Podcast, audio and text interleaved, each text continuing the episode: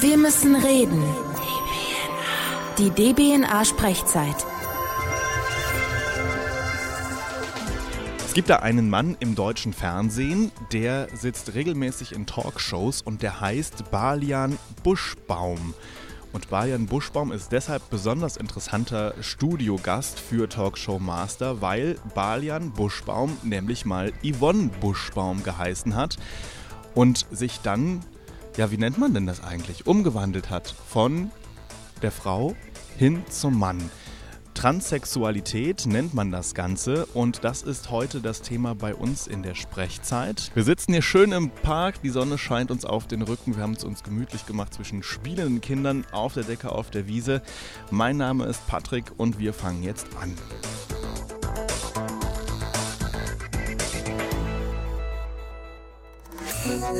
Sprechzeit.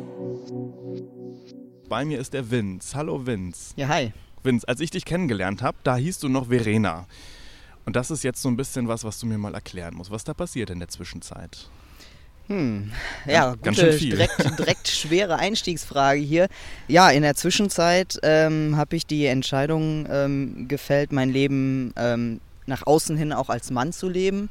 Und dazu gehörte natürlich auch, dass ich mir einen neuen Namen ausgedacht habe. Ne? Und das war halt in meinem Fall dann, dann Vince bzw. Vincent, ähm, weil ich gerne das V behalten wollte. Meine Initialien sollten gleich bleiben und ähm, ich habe eine Therapie gemacht, ich habe angefangen Hormone zu nehmen und ähm, lebe mittlerweile mein Leben für alle, die es nicht besser wissen, einfach als stinknormaler Mann. Das stimmt, wenn du mir auf der, auf der Straße äh, vorbei einfach laufen würdest, würde ich auch denken, so, hey, hübscher Kerl. Ja, danke. Interessanterweise höre ich das öfter von Schwulen als von, von Frauen. Echt? Tatsächlich, ja. Das siehst du interessant. Da sind viele Punkte, die du gerade angesprochen hast, über die wir gleich noch so ein bisschen im Detail sprechen. Was ich mich jetzt gerade gefragt habe, als du gesagt hast, der Vorname sollte der gleiche sein. V, äh, sind jetzt nicht so viele andere Männernamen, die da so in Frage kommen. Was, was hat denn da noch? Volker?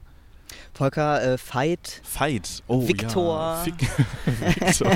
nee, das, das Vince auf jeden Fall passt auch, finde ich. Ich finde, der Name passt gut zu dir. ja, fi- finde ich auch. Also ich hätte mich wahrscheinlich, wenn ich mir ganz frei meinen Namen hätte überlegen können, mich nicht unbedingt für Vincent entschieden. Dementsprechend war ich aber eigentlich ganz froh, dass ich sehr früh für mich klar hatte, dass ich gerne das V behalten möchte. Ja, was wäre so dein Lieblingsname als Mann? Oh, das weiß ich jetzt gar nicht so. Aber jedenfalls nicht Vincent. Nicht Vincent, Ja. okay. Aber du hast dich damit arrangiert. Du fühlst dich trotzdem wohl Ja. jetzt als Vincent. Ja. Fühlst du dich als Vincent wohler als Verena? Ja, auf jeden Fall. Also ich habe jetzt auch immer noch, wenn ich den Namen höre, zucke ich immer so ein bisschen zusammen, weil ich mich Das stimmt übrigens. Ich, kann- ich, ich sehe es ja gerade. Ja, ne? Warum? Wo, woher kommt das? Ähm, weiß ich nicht. Der, der ist natürlich für mich sehr stark vorbelastet, der Name. Also ich habe gegen den Namen überhaupt nichts. Ähm, ich habe mich nur schon immer nicht so richtig wohl gefühlt mit dem Namen, weil ich früh gemerkt habe, der passt einfach nicht zu mir. Und ich habe früher mal gesagt, ah, ich mag den Namen gar nicht und so. Und äh, weiß halt erst seit einigen Jahren, dass ich den Namen sehr wohl mag, aber halt als Bezeichnung für mich einfach nicht. Ja. Weil es halt eben ein Frauenname ist und ich eben keine Frau bin. Seit wann weißt du, dass du lieber als Mann leben möchtest? Ja, die Frage ist gar nicht so leicht zu beantworten. Ähm, also ich kann auf jeden Fall so viel sagen, dass ich mit Anfang 20 beschlossen habe, eine Geschlechtsangleichung, also so nennt man das heutzutage, also Geschlechtsumwandlung sagt man eben nicht mehr. ist ein bisschen ein blöder Begriff, ne? Umwandlung. Ja, aber Geschlechtsangleichung ist halt ne, so der politisch korrekte Begriff. Ähm, also dafür entschieden habe ich mich äh, so mit Anfang 20, ich bin jetzt 25 ähm, und nehme seit ein, dreiviertel Jahren ungefähr Hormone. Ähm, ja, also mit Anfang 20 habe ich mich dafür entschieden. Das Gefühl, irgendwie anders zu sein oder dass einfach irgendwas nicht stimmt, das hatte ich schon sehr, sehr früh. Ähm, meine Kindheit war noch relativ unproblematisch, weil meine Eltern sehr liberal waren und ich bin sehr burschikos rumgelaufen und hatte eher männertypische Hobbys. Wobei das jetzt nicht bei allen Transmännern so ist, dass sie sich schon früh für typisch ne, Ja. Männerkram interessieren. So wie nicht jeder Schwuler mit äh, Barbies spielt zum Beispiel. Ne? Genau, Ja. genau, das ist so eine, so eine typische Vorstellung da. Problematisch wurde es für mich in der Pubertät, weil klar, der Körper verändert sich und ich war sehr überrascht, dass äh, sich mein Körper in eine weibliche Richtung entwickelt. Also da ging so ein bisschen die Krise los und äh, im Grunde genommen war meine ganze Pubertät so ein Kampf dagegen an, weil ich es mir selber nicht eingestehen wollte. Da fliegt so ein dicker Flugzeugbomber über Ja. den Park. Ja. Du wolltest dir das nicht eingestehen. Genau, ich wollte mir das nicht eingestehen. Also ich habe dann äh, versucht, mich damit ähm, zu arrangieren. Und als ich dann gemerkt habe, dass ich auf Frauen stehe, das war auch schon relativ früh, habe ich halt gedacht, okay, vielleicht bist du halt einfach eine burschikose Lesbe. So. Weil da habe ich sehr früh gemerkt, nee, das, das reicht halt nicht, weil ich bin keine Frau, die Frauen liebt. Ich bin ein Mann, der äh, meistens Frauen liebt. So. Ja. Ähm, aber theoretisch bin ich halt offen für alle Geschlechter. Also nicht nur für, für Männlein und Weiblein, sondern auch für Leute, die sagen, sie sind weder noch zum Beispiel. Ja. Okay. Du sagtest gerade, dass das bei dir in der Pubertät schon losging. Jetzt ist das ja so eine Zeit, wo sowieso schon ziemliches Gefühlschaos herrscht. Zumal du ja in der Zeit auch verarbeiten musstest, dass du lesbisch bist. Das ist ja für sich genommen schon ein dicker Brocken, an dem man arbeiten kann. Wenn dann jetzt noch dazu kommt, dass du merkst, dass du eigentlich, äh, ja, wie sagt man, im falschen Körper lebst, darf man das so sagen? Ähm, das ist eine Metapher, die sehr gerne gebraucht wird. Ähm, es gibt auch viele Transmenschen, die das für sich so sagen. Ähm, ich persönlich sage das nicht so. Ich sage immer, mein Körper ist nicht falsch, nie falsch gewesen, weil was ist überhaupt ein falscher Körper? Wenn man sagen würde, ein behinderter oder ein kranker Körper wäre falsch, ne, dann gibt es natürlich, also wird es einen riesen Aufschrei geben. Ja. Dementsprechend. Aber im Prinzip kann man das schon so sagen. Wie wünschst du dir, dass ich es sage?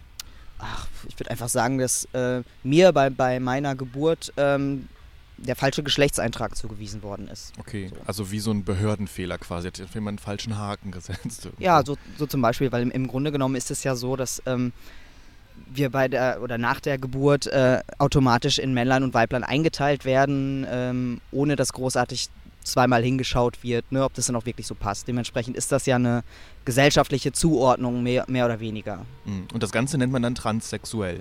Ja, transsexuell äh, oder ähm, viele bevorzugen den Begriff transgeschlechtlich oder transident, weil gerade bei transident, wenn man von Transidentität spricht, ähm, steht halt eher die Identität im Mittelpunkt als das Sexuelle, beziehungsweise das, was zwischen den beiden nun mal eben los ist. Und ähm, viele verwechseln, ähm, wenn man Transsexualität sagt, ähm, die Geschlechtsidentität, was es eigentlich ist, mit einer sexuellen Orientierung und stellen das dann in eine Reihe mit schwul oder, oder lesbisch zu sein, also Okay. Homosexualität oder Also der richtige. Begriff lernen wir ist transident oder Transidentität. Wie haben deine Eltern reagiert, als du denen davon erzählt hast? Eigentlich ganz gut.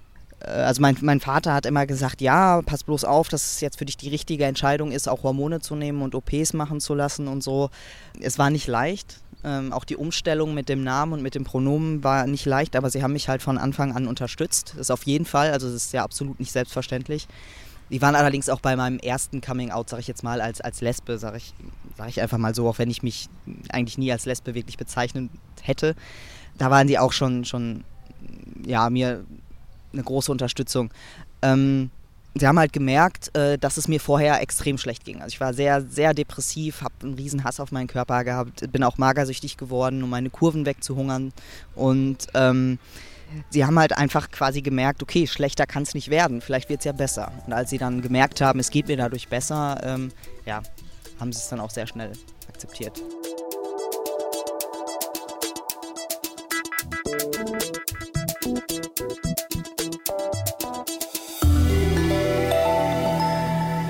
Sprechzeit.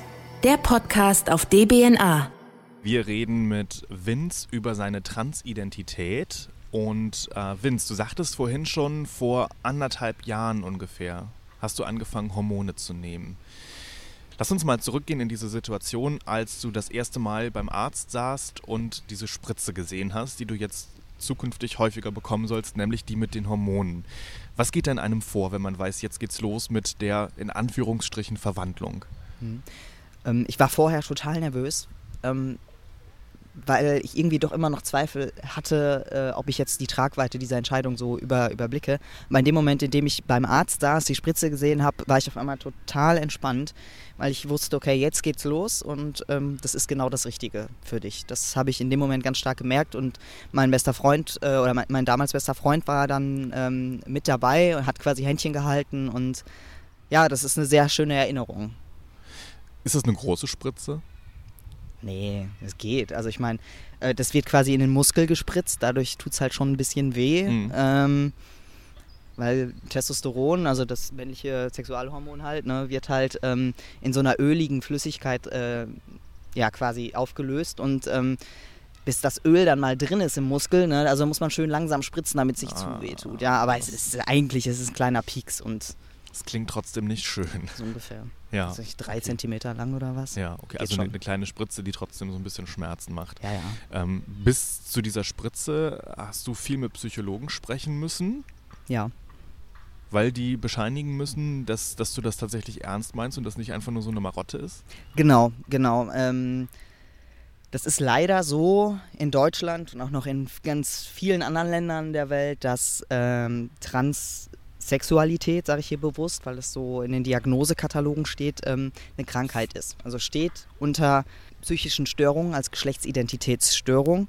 Und dementsprechend, bevor man mit irgendwelchen ähm, medizinischen Maßnahmen beginnen kann, muss man eben bestimmte Hürden überwinden. Man muss äh, eine Therapie machen. Man braucht dann ein Indikationsschreiben von seinem Therapeuten, dass man jetzt mit äh, ja, den Hormonen anfangen kann, sage ich jetzt mal. Und dafür soll man eben bestimmte Kriterien erfüllen, ähm, die sozusagen in diesem Diagnoseschlüssel stehen, ähm, damit sich die Leute auch absichern können, dass man das ist jetzt, dass man das nicht aus so einer Laune heraus macht. Ja, Genau. dass es wirklich ernst gemeint ist. Genau. Ja, okay.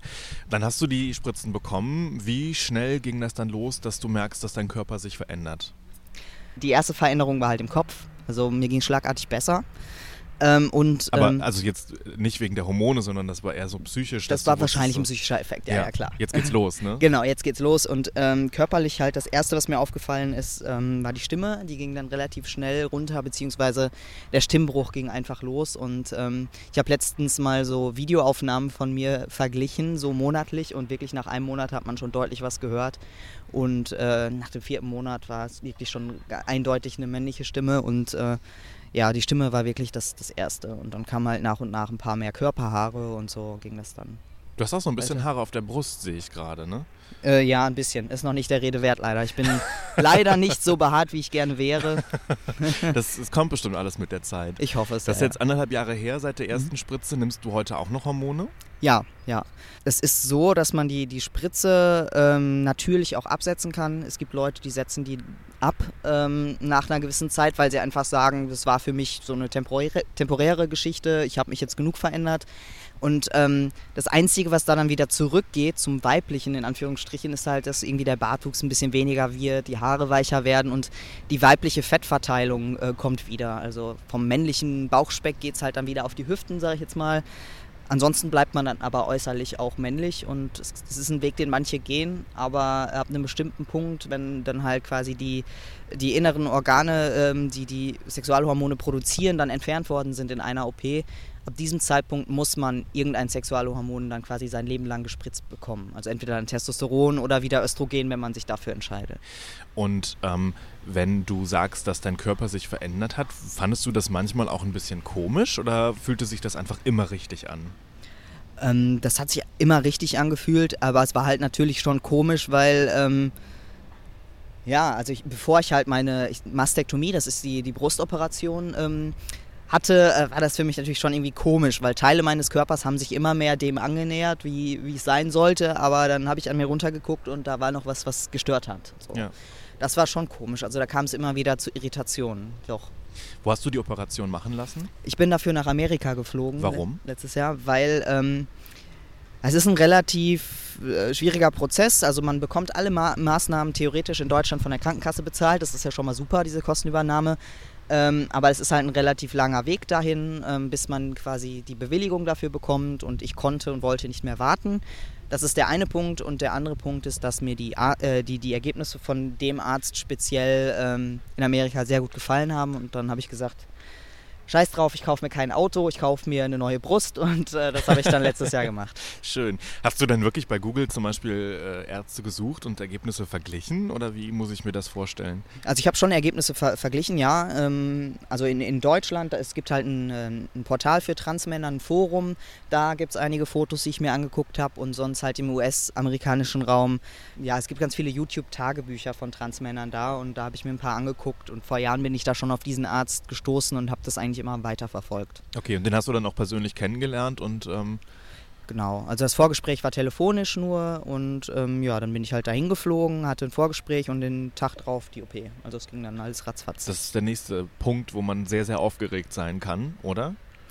ja klar, ich hatte, aber komischerweise war ich gar nicht so nervös. Ich habe einfach nur dem Tag entgegengefiebert. Ähm, damit ich quasi endlich ähm, ja, die störenden Körperteile los bin. Ähm, die meisten Transmänner, auch wenn sie die OP, OP, noch nicht gehabt haben und nicht alle wollen die OP überhaupt machen, tragen so ein ganz enges Ding, so ein Binder nennt sich das, äh, um das alles so ein bisschen zu verstecken und zu kaschieren. Und in diesem Teil kann man halt kaum atmen. Und wenn ja. man das äh, über eine langere Strecke jeden Tag trägt, dann äh, hat man da auch einfach keinen Bock mehr drauf. Und das war für mich eine riesen Erleichterung, dieses Ding dann nicht mehr tragen zu müssen und so.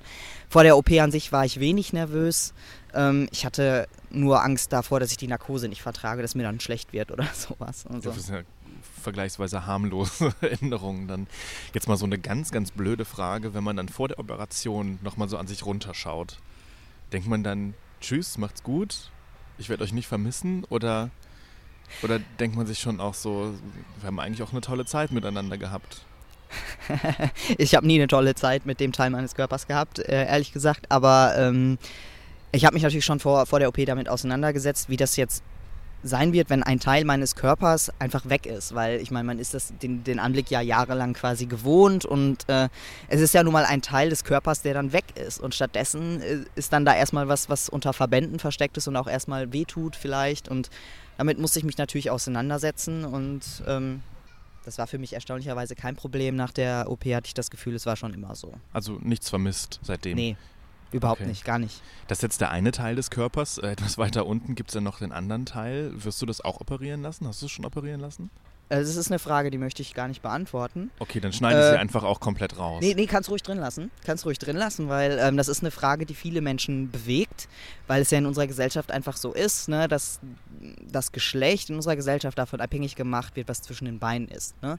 Das ist aber eigentlich eine Vorstellung von, ich würde mir einfach wünschen, dass man von dieser Vorstellung ein bisschen wegkommt und ähm, ja, grundsätzlich, das ist eine Frage, die ich nicht beantworte oder einfach immer so beantworte, naja, wie würdest du denn reagieren, wenn jemand fragt, ey, zieh mal die Hose runter, wie sieht es denn bei dir so aus? Und ähm, ja, das ist einfach grundsätzlich was, das möchte ich einfach für mich persönlich nicht beantworten. Und es gibt Transmänner, die lassen sich operieren untenrum und dann gibt es auch ganz viele, die es nicht tun, einfach aufgrund der Risiken und auch manche, weil ihnen die Ergebnisse nicht gefallen. Gibt es unterschiedliche Gründe. Wenn ich mir jetzt so deinen Oberkörper anschaue, sieht es relativ sportlich aus, ne? als würdest du viel Sport machen. ja, stimmt auch. Also, ja? Ja. Muss, muss man das machen oder gehört das jetzt so zu deinem neuen Körpergefühl dazu? Ähm, das habe ich vorher schon angefangen. Ähm, einfach weil ich wollte, dass meine Schultern irgendwann mal ein bisschen breiter aussehen als meine Hüfte und so. Es hilft halt dabei, äh, maskulin auszusehen. Und ähm, es ist für mich eine positive Art und Weise des Umgangs mit meinem Körper. Es ist für mich Körperarbeit, Sport zu machen, also Kraftsport zu machen. Und ähm, das gehört nicht dazu. Es gibt genug Transmänner, die sind super unsportlich, aber es gibt halt auch welche, die sind viel sportlicher noch als ich und so. Aber für mich gehört es halt dazu und der Sport macht äh, seit der OP mir noch viel mehr Spaß, weil ich mich einfach wohler fühle im Fitnessstudio und so. Mhm. Ja.